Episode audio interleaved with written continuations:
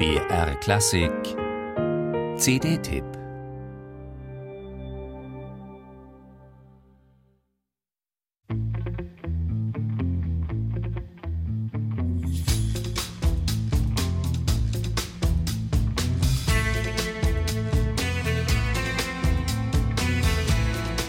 Alles sollte so originalgetreu nach 60s klingen wie möglich.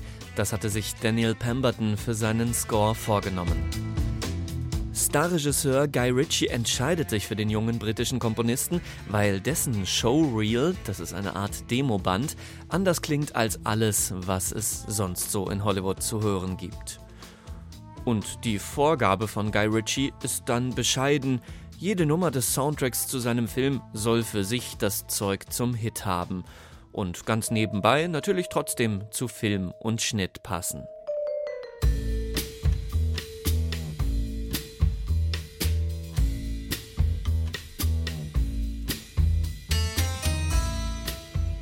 Zweieinhalb Wochen lang hat sich Daniel Pemberton mit einem Haufen erstklassiger Solisten und dem Chamber Orchestra of London in den legendären Abbey Road Studios verschanzt.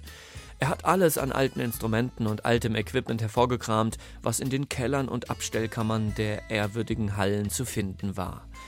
Jetzt hört man in der Musik zu The Man from Uncle, so heißt der Film im Original, nicht nur ziemlich viel Cembalo, sondern zum Beispiel auch das Marxophone, eine Art mechanische Zither, und das Jennings Univox, einen urtümlichen Synthesizer, der ein bisschen aussieht wie ein altes Kofferradio mit einer Mini-Klaviertastatur davor.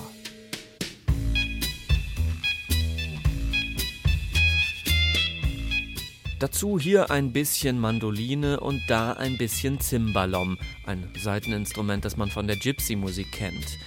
Dezent unterstützt die Auswahl der Soloinstrumente die typische Agentenfilm-Exotik.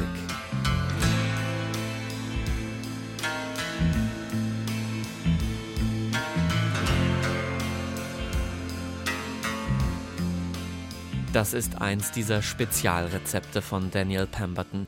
Melodien, die an den großen Ennio Morricone erinnern, gespielt auf mehreren Instrumenten gleichzeitig in kreativen, originellen Kombinationen.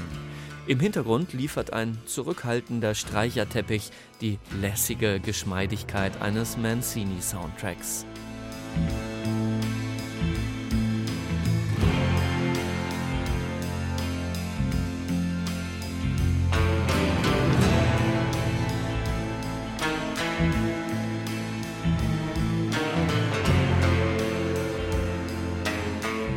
Zu Daniel Pembertons Rezept für die richtige Portion 60s Flair gehören auch im wahrsten Sinne des Wortes atemberaubende Bassflöten-Soli, die manchmal so klingen, als würde Solist David Heath auf der Flöte Beatboxen.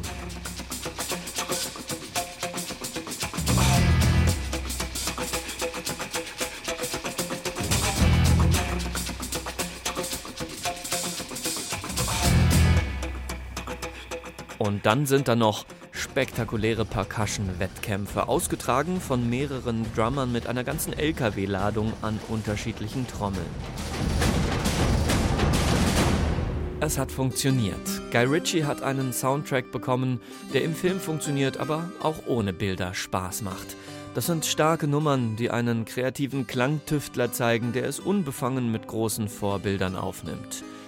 Ob das mal einer dieser Scores wird, wegen derer man sich irgendwann an den zugehörigen Film erinnert und nicht umgekehrt? Auf jeden Fall bislang in diesem Kinosommer der große Wurf in Sachen Filmmusik.